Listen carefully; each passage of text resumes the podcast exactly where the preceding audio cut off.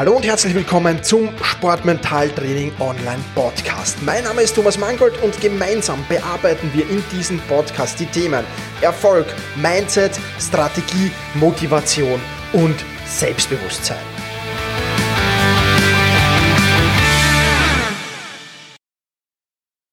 Hallo und ein herzliches Willkommen zur 84. Folge des Sportmentaltraining Podcasts. Ich freue mich sehr, dass du mir auch heute wieder dein Ohr leist und es ist mir ja schon lange, lange ein Anliegen, etwas mehr auf die Fragen, die ich immer wieder so bekomme, einzugehen. Und die meisten Fragen, die bekomme ich über Instagram und die beantworte ich dann auch auf Instagram. Also wenn du Instagram hast, dann folge doch meinem Kanal dort sportmentaltraining.online. Einfach in der Suche bei Instagram eingeben, dann findest du das.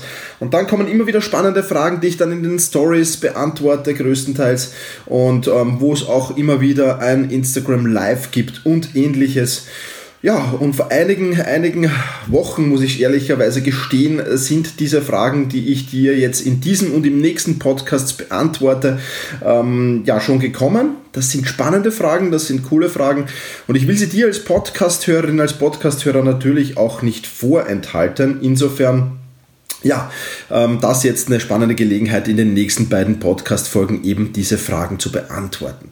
Solltest du Fragen haben und jetzt kein Instagram haben oder sonst irgendwas äh, ja, wissen wollen oder ähnliches oder eine Idee für eine Podcast-Folge haben, mail mir einfach. Ähm, du kannst das jederzeit unter office at thomas-mangold.com tun ähm, und mir da mailen oder du gehst auf sport-mentaltraining.com und nutzt dort die, die Kontaktfunktion, um mir zu mailen. Mail mir deine deine Vorschläge, deine Fragen. Wo hast du Herausforderungen? Ich beantworte die sehr, sehr gerne. Ähm, entweder nur mit Vornamen oder mit falschen Vornamen auch. Ich weiß ja, das ist oft so ein Tabuthema, aber das ist überhaupt kein Problem. Ähm, du kannst mir dort auch relativ anonym deine Frage zukommen lassen, natürlich. Und dann beantworte ich die sehr, sehr gerne. Und ja, es sind drei spannende Fragen äh, gekommen in dieser äh, Podcast-Folge, die ich jetzt beantworten will. Und die erste Frage von der Nicole, wie bekomme ich eine positive Grundeinstellung? Die zweite Frage von der Sandra, wie übersteht man den Hammer bei Kilometer 32 bis 35? Da geht es um Marathon natürlich. Und was lässt mich leichter äh, Nein sagen? Ja, auch eine Frage, die anonym äh, bleiben will, die Dame. Und ähm, ja, Insofern werde ich diese drei Fragen äh, beantworten und werde hier jetzt natürlich da mein Feedback dazu geben. Ähm, lass uns am besten gleich mal starten mit der Frage von der Nicole, wie bekomme ich eine positive Grundeinstellung? Das ist natürlich ja eine sehr, sehr spannende Frage, logischerweise. Vielen Dank zunächst einmal dafür, Nicole. Und ich will da mehrere Punkte äh, jetzt vorschlagen, die du tun könntest.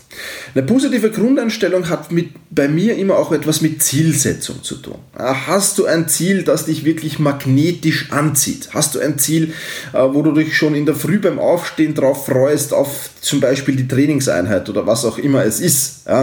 Ähm, hast du ein Ziel, das, das wirklich spannend für dich ist? Dann ähm, wird die Grundeinstellung positiv sein. Wenn das Ziel jetzt äh, ja nicht so spannend ist und nicht so toll ist oder wenn es überfordernd ist, dann kann die Grundeinstellung, die positive, natürlich in eine negative kippen. Ja, das heißt, bei der Zielsetzung muss man sehr, sehr aufpassen, äh, wirklich ein realistisches Ziel zu setzen. Es gibt auch immer wieder Menschen, die sagen, du musst dir unrealistische Ziele setzen, um dann möglichst viel von diesem Ziel zu erreichen. Das mag sein und das mag für den einen oder anderen Charaktertypen zutreffen. Aber ich sage mal, für 90% der Athleten da draußen ist das wahrscheinlich eine Methode, die weniger gut funktionieren wird. Das habe ich äh, zumindest äh, ja, äh, erfahren dürfen, immer wieder auch.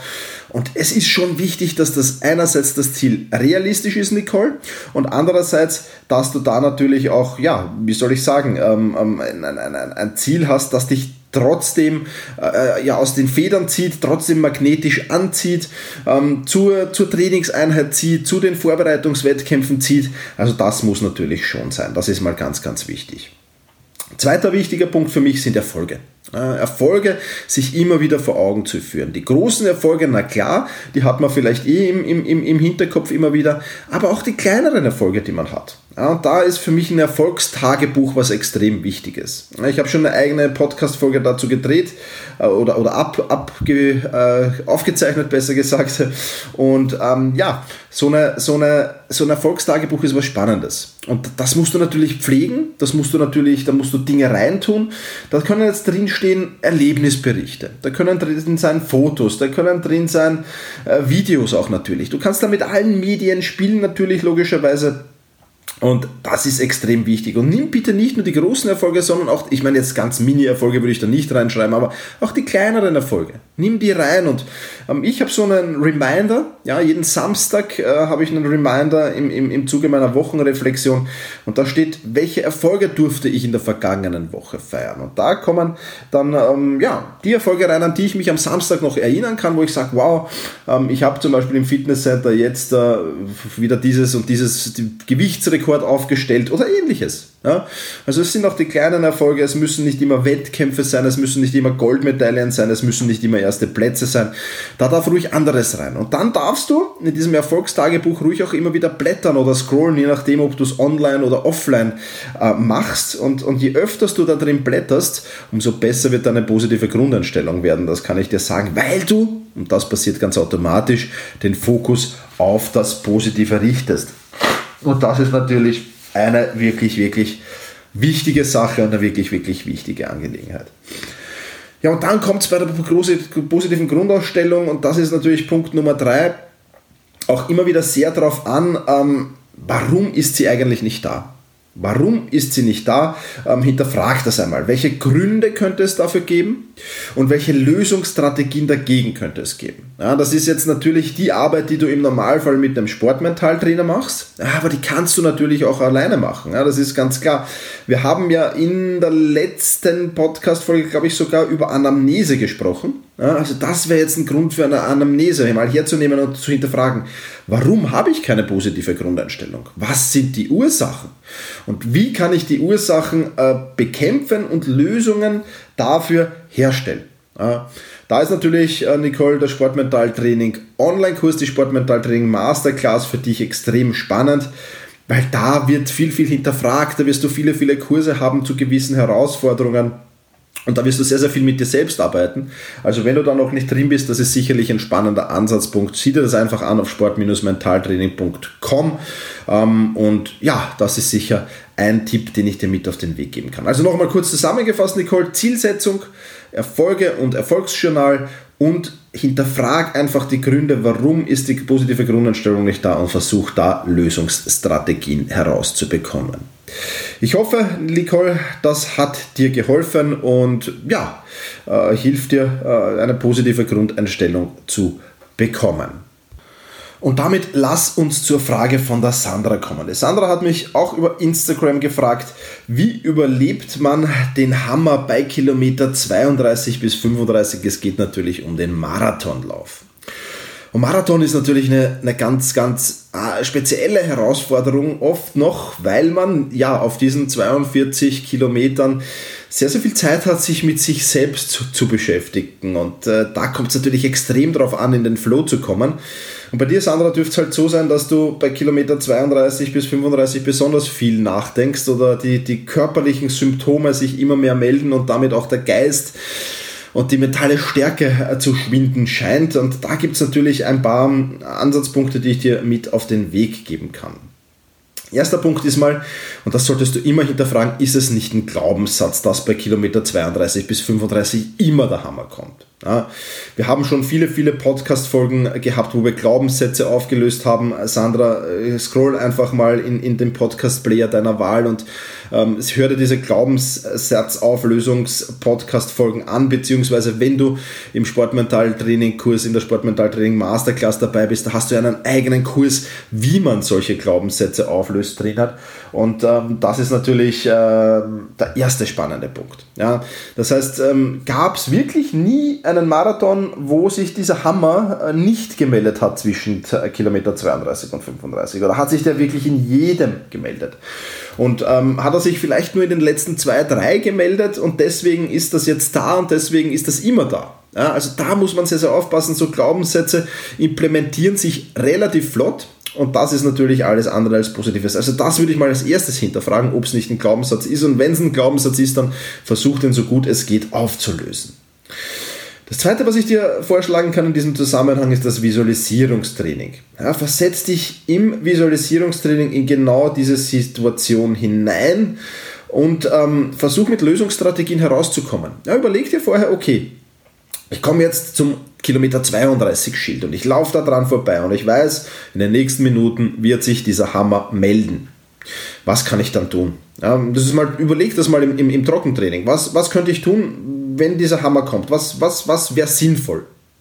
Das musst du natürlich für dich selbst herausfinden. Das ist jetzt natürlich wieder eine tolle Sache, die du mit einem Sportmentaltrainer machen könntest. Ja, aber das musst du jetzt mal für dich selbst herausfinden. Was könnte ich für Gegenmaßnahmen, für Gegenstrategien setzen? Ich werde dann noch eine, ein, ein zwei Vorschläge bringen. Ja, also das ist mal Punkt 1. Und ähm, ja, dann das im Visualisierungstraining zu lösen. Visualisierungstraining ganz, ganz wichtig. Und ähm, wenn du da näher darauf eingehen willst, ich habe diesen Kurs, den gibt es natürlich auch in der Sportmentaltraining Masterclass, aber ich habe diesen Kurs herausgeschnitten und den gibt es, wenn du dich für diesen Newsletter hier anmeldest, dann bekommst du Zugang äh, zu diesem Kurs. Geh dazu einfach auf sport-mentaltraining.com slash podcast und dann äh, trag dich dort ein in den, in den Newsletter zu diesem Podcast und du bekommst dann Zugang zum Bonusbereich und in diesem Bonusbereich findest du einen Kurs und in diesem Kurs erkläre ich dir genau, wie du ja, Bewegungsabläufe visuell trainieren kannst. Und ich komme gleich noch dazu, warum das für dich sehr, sehr spannend sein könnte. Also visualisiere dann die Situation, visualisiere, wie du beim Schild 32 vorbeiläufst, wie dann der Hammer kommt und wie du die Gegenstrategien einsetzt, um diesen Hammer wieder ja, loszuwerden und wieder in, in, in das normale mentale Geschehen und in das normale Laufgeschehen einsteigen zu können und vielleicht auch wieder in den Flow kommen zu können. Ich glaube, dass das die wirklich, wirklich wichtigen Sachen sind. Und ähm, ja, ich habe dir ja Lösungsstrategien versprochen. Ich kann mir zwei Dinge sehr, sehr gut vorstellen. Den Fokus nämlich erstens mal auf den Laufstil zu richten oder zweitens den Fokus auf die Atmung zu richten. Beides ähm, wird dich vielleicht wieder sehr, sehr schnell in den Flow bringen und diesen Hammer dich loswerden lassen. Oftmals ist es ja so, dass wenn so ein Hammer kommt, ja, so ein mentaler Hammer und auch vielleicht so ein körperlicher Hammer, dass sich dann auch der Laufstil natürlich verändert. Ja, man wird nicht mehr so leicht laufen, man wird vielleicht den Laufstil, ja, ähm, man, man wird auf jeden Fall schwerfälliger, die Füße werden schwerer, sagt man ja so schön, das ist die Metapher meistens dazu, die Füße werden schwer. Und ähm, versuch da einfach den vollen Fokus auf deinen Laufstil zu geben. Ja, deswegen auch der Kurs im, im Bonusbereich dieses Podcasts, ähm, wo es darum geht, um Bewegungsabläufe mental zu trainieren und versuch genau in diese Situation zu kommen. Das heißt, versuch wirklich genau dann wieder leichtfüßig zu laufen. Ja, und wenn du dir das visuell oft vorstellst, dann wird das auch im, im realen Marathon bei Kilometer 32 bis 35 gelingen. Das ist das eine, was ich mir vorstellen kann. Also wirklich wieder totaler Fokus auf den Laufstil. Wie bewege ich mich? Wie laufe ich? Passt da technisch noch alles? Und so weiter und so fort. Das könnte dich wieder zurück in den Flow bringen. Und das Zweite, was dich zurück in den Flow bringen könnte, wäre ein Fokus auf die Atmung. Ja, weil auch die verändert sich natürlich logischerweise im Laufe eines Marathons und auch da kannst du wieder sehr, sehr schön ähm, ja, äh, den Fokus darauf lichten. Also wie atme ich? Atme ich noch tief genug? Atme ich zu flach? Ähm, wie, wie sieht die optimale Atmung überhaupt aus und kann ich dieser bei Kilometer 32 bis 35 noch sehr, sehr nahe kommen und wie kann ich dir noch sehr, sehr nahe kommen? Das sind die Fragen, die du dir stellen solltest in diesem Zusammenhang. Und ich glaube, dass das wichtig ist. Und, und wenn du dem nahe kommst, ich meine, du wirst natürlich wahrscheinlich die Atmung nicht so herstellen können wie bei Kilometer 1, aber, aber trotzdem dem sehr, sehr nahe zu kommen und an dem zu arbeiten, hast, hast du den Fokus wieder auf ganz was anderes als auf den Hammer, der da kommen könnte und auf die, auf die schweren Füße und auf sonst irgendwas. Und das kann dich ebenfalls wieder zurück in den Flow bringen. Und das, äh, der, der letzte Vorschlag, den ich habe, der heißt paradoxe Intervention. Ja, und ähm, das musst du natürlich versuchen und das kann natürlich auch nach hinten losgehen, klarerweise. Also ganz klare Warnung, ähm, äh, das, das, das muss jetzt nicht umgesetzt werden. Aber was ich mir gut vorstellen könnte, ist ja, dass man Momentum verliert. Man verliert ja Momentum, die Füße werden immer schwerer und schwerer und schwerer. Und ich kenne das bei mir von der Arbeit, aber auch vom Wandern und ähnlichen Dingen oder auch vom Laufen. Äh, ich laufe bei Gott keine 42 Kilometer, ja, aber, aber auch vom Laufen, wenn ich merke, ich werde langsamer, wenn ich merke, das Momentum lässt nach, dann mache ich einen kurzen Sprint. Ja, also dann versuche ich jetzt mal die nächsten beim Wandern, die nächsten 100 Höhenmeter oder die nächsten, weiß ich nicht, 200 Meter wirklich da Vollgas raufzugehen, weil ich dann einfach merke, okay, jetzt habe ich wieder das Momentum. Ähm, und das kann ich mir bei, bei Kilometer 32 bis 35 natürlich auch vorstellen, da einen kurzen Sprint anzuziehen über, über 100, 200 Meter, um eben dieses Momentum wiederherzustellen. Ja. Kann natürlich auch nach hinten losgehen, dieser Schuss, und dass du dann äh, den, den kompletten Zusammenbruch hast. Aber in der Regel funktioniert das gut, um einfach wieder ja, rauszukommen aus dem, aus, dem, aus dem Laufstil, rauszukommen aus der flachen Atmung, weil wenn du diesen Sprint machst, musst du wieder tief atmen, musst du deinen Laufstil verändern. Und das kann natürlich auch noch Veränderung bewirken. Ist natürlich ein gewisses Risiko, das will ich nicht ver verheimlichen, äh, diese, diese paradoxe Intervention, aber in der Regel funktioniert die sehr, sehr gut. Also Sandra, vielleicht ist ja eines der beiden Dinge, für die ich etwas nochmal kurz zusammenfasst. Glaubenssatz, äh, arbeiten daran, dass das kein Glaubenssatz ist oder wird ähm, und dass du ihn loswirst, wenn es schon einer ist. Visualisierungstraining in genau dieser Situation, wie komme ich eben da wieder raus? Fokus auf Laufstil und Atmung und paradoxe Intervention, das sind die Dinge, die ich dir zu dieser Frage mit auf den Weg geben kann. Ja, und last but not least noch eine anonyme Frage. Was lässt mich leider leichter Nein sagen lernen? Und da geht es im Prinzip, der Hintergrund ist, ich habe keine Zeit für Sport, weil ich immer wieder zu vielen Dingen Ja sage und dadurch ähm, ja, mein Training leidet und viele, viele andere Dinge leiden darunter. Und da ähm, geht es einfach ums Mindset. Ja, ums Mindset ähm, und mein Mindset ist, ich komme immer zuerst. Das hört sich jetzt auf dem ersten äh, Blick egoistisch an, ist es aber ganz und gar nicht, weil wenn du immer nur anderen hilfst, wenn du immer deine Zeit anderen schenkst und nicht auf dich schaust, nicht auf deine sportliche Betätigung schaust, nicht auf deinen Körper schaust, nicht auf deine Ernährung schaust, nicht auf dein, dein mentales und, und psychisches Wohlbefinden schaust, dann wirst du sehr, sehr schnell im Burnout landen. Und wenn du im Burnout landest, dann wirst du zur Belastung für andere. Und das ist alles andere als schön und das ist meiner Meinung nach viel, viel egoistischer, als zum richtigen Zeitpunkt Nein zu sagen. Und Nein sagen heißt jetzt nicht zu allem Nein zu sagen und wirklich nur auf sich zu fokussieren, sondern einfach Zeiten für sich selbst zu blocken und da rigoros Nein zu sagen. Und für mich gehört so eine Zeit, ich gehe fünfmal in die Woche zum, zum Training, ja, meistens dreimal die Woche zum, zum, zum Krafttraining, zweimal die Woche zum Ausdauertraining und diese Zeit blockiere ich schon in der Vorwoche in meinem Kalender. Und diese Zeit ist blockiert und das ist ein Termin mit mir selbst, den ich habe. Da gibt es noch mehrere, zum Beispiel für Fortbildung oder auch mal zur Erholung. Also einfach Termine nur mit mir selbst. Und es gibt dann drei Regeln, genau drei Regeln, die ich mit mir ausmache, wann ich so einen Termin absagen oder verschieben darf. Und das ist jetzt dann immer an, ich habe einen Termin mit mir im Kalender stehen und der heißt Sport oder eben Training. Ich darf den absagen, erstens mal, wenn ich krank bin. Ja, logisch, wenn ich krank bin, gehe ich nicht zum Training. Zweitens, wenn ein Notfall in meinem Inner Circle ist. Ja, das heißt, ich habe einen Inner Circle an meinem engsten Freundes- und Familienkreis. Und wenn die was von mir brauchen, wenn da ein Notfall ist, dann sage ich in der Regel ja. Klar. Und dann verschiebe ich auch gerne mein Training oder sage ich gerne mein Training ab. Das kommt nicht allzu oft vor, weil das eben diese, diese Personenanzahl sehr, sehr beschränkt ist. Das heißt, Verzeihung, ich würde auch empfehlen, dich mal hinzusetzen und zu überlegen, welche Personen sind denn da überhaupt in meinem Inner Circle. Ja, und dann hast du schon mal eine klare Trennlinie. Und ja, wenn da ein unglaubliche, eine unglaubliche berufliche Chance bei mir kommt, aber die Betonung ist da wirklich auf unglaublich, dann sage ich auch mal gerne ab und, und, und fokussiere mich auf das Unglaubliche. Und ich glaube, äh, zu oft Nein zum Training zu sagen, äh, ja, macht natürlich keinen Spaß, du kommst raus, du wirst nie wirklich Momentum aufbauen, du wirst nie deine Athletik steigern, du wirst auch nie deine mentale Stärke steigern, weil du irgendwie wieder absagst. Und das sind natürlich Dinge, die auf gar keinen Fall passieren dürfen und die äh, bitter sind und deswegen kann ich dir nur empfehlen, da wirklich, ja, schau auf dich, ähm, versuch das umzusetzen.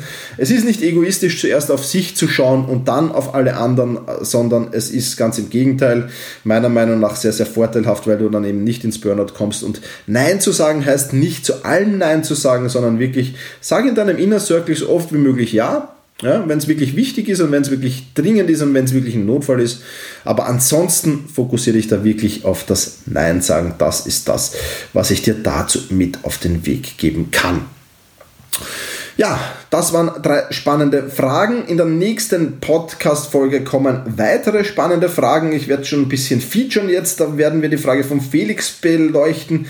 Was bedeutet mentale Stärke für mich, hat er da gefragt. Ja, also für mich persönlich.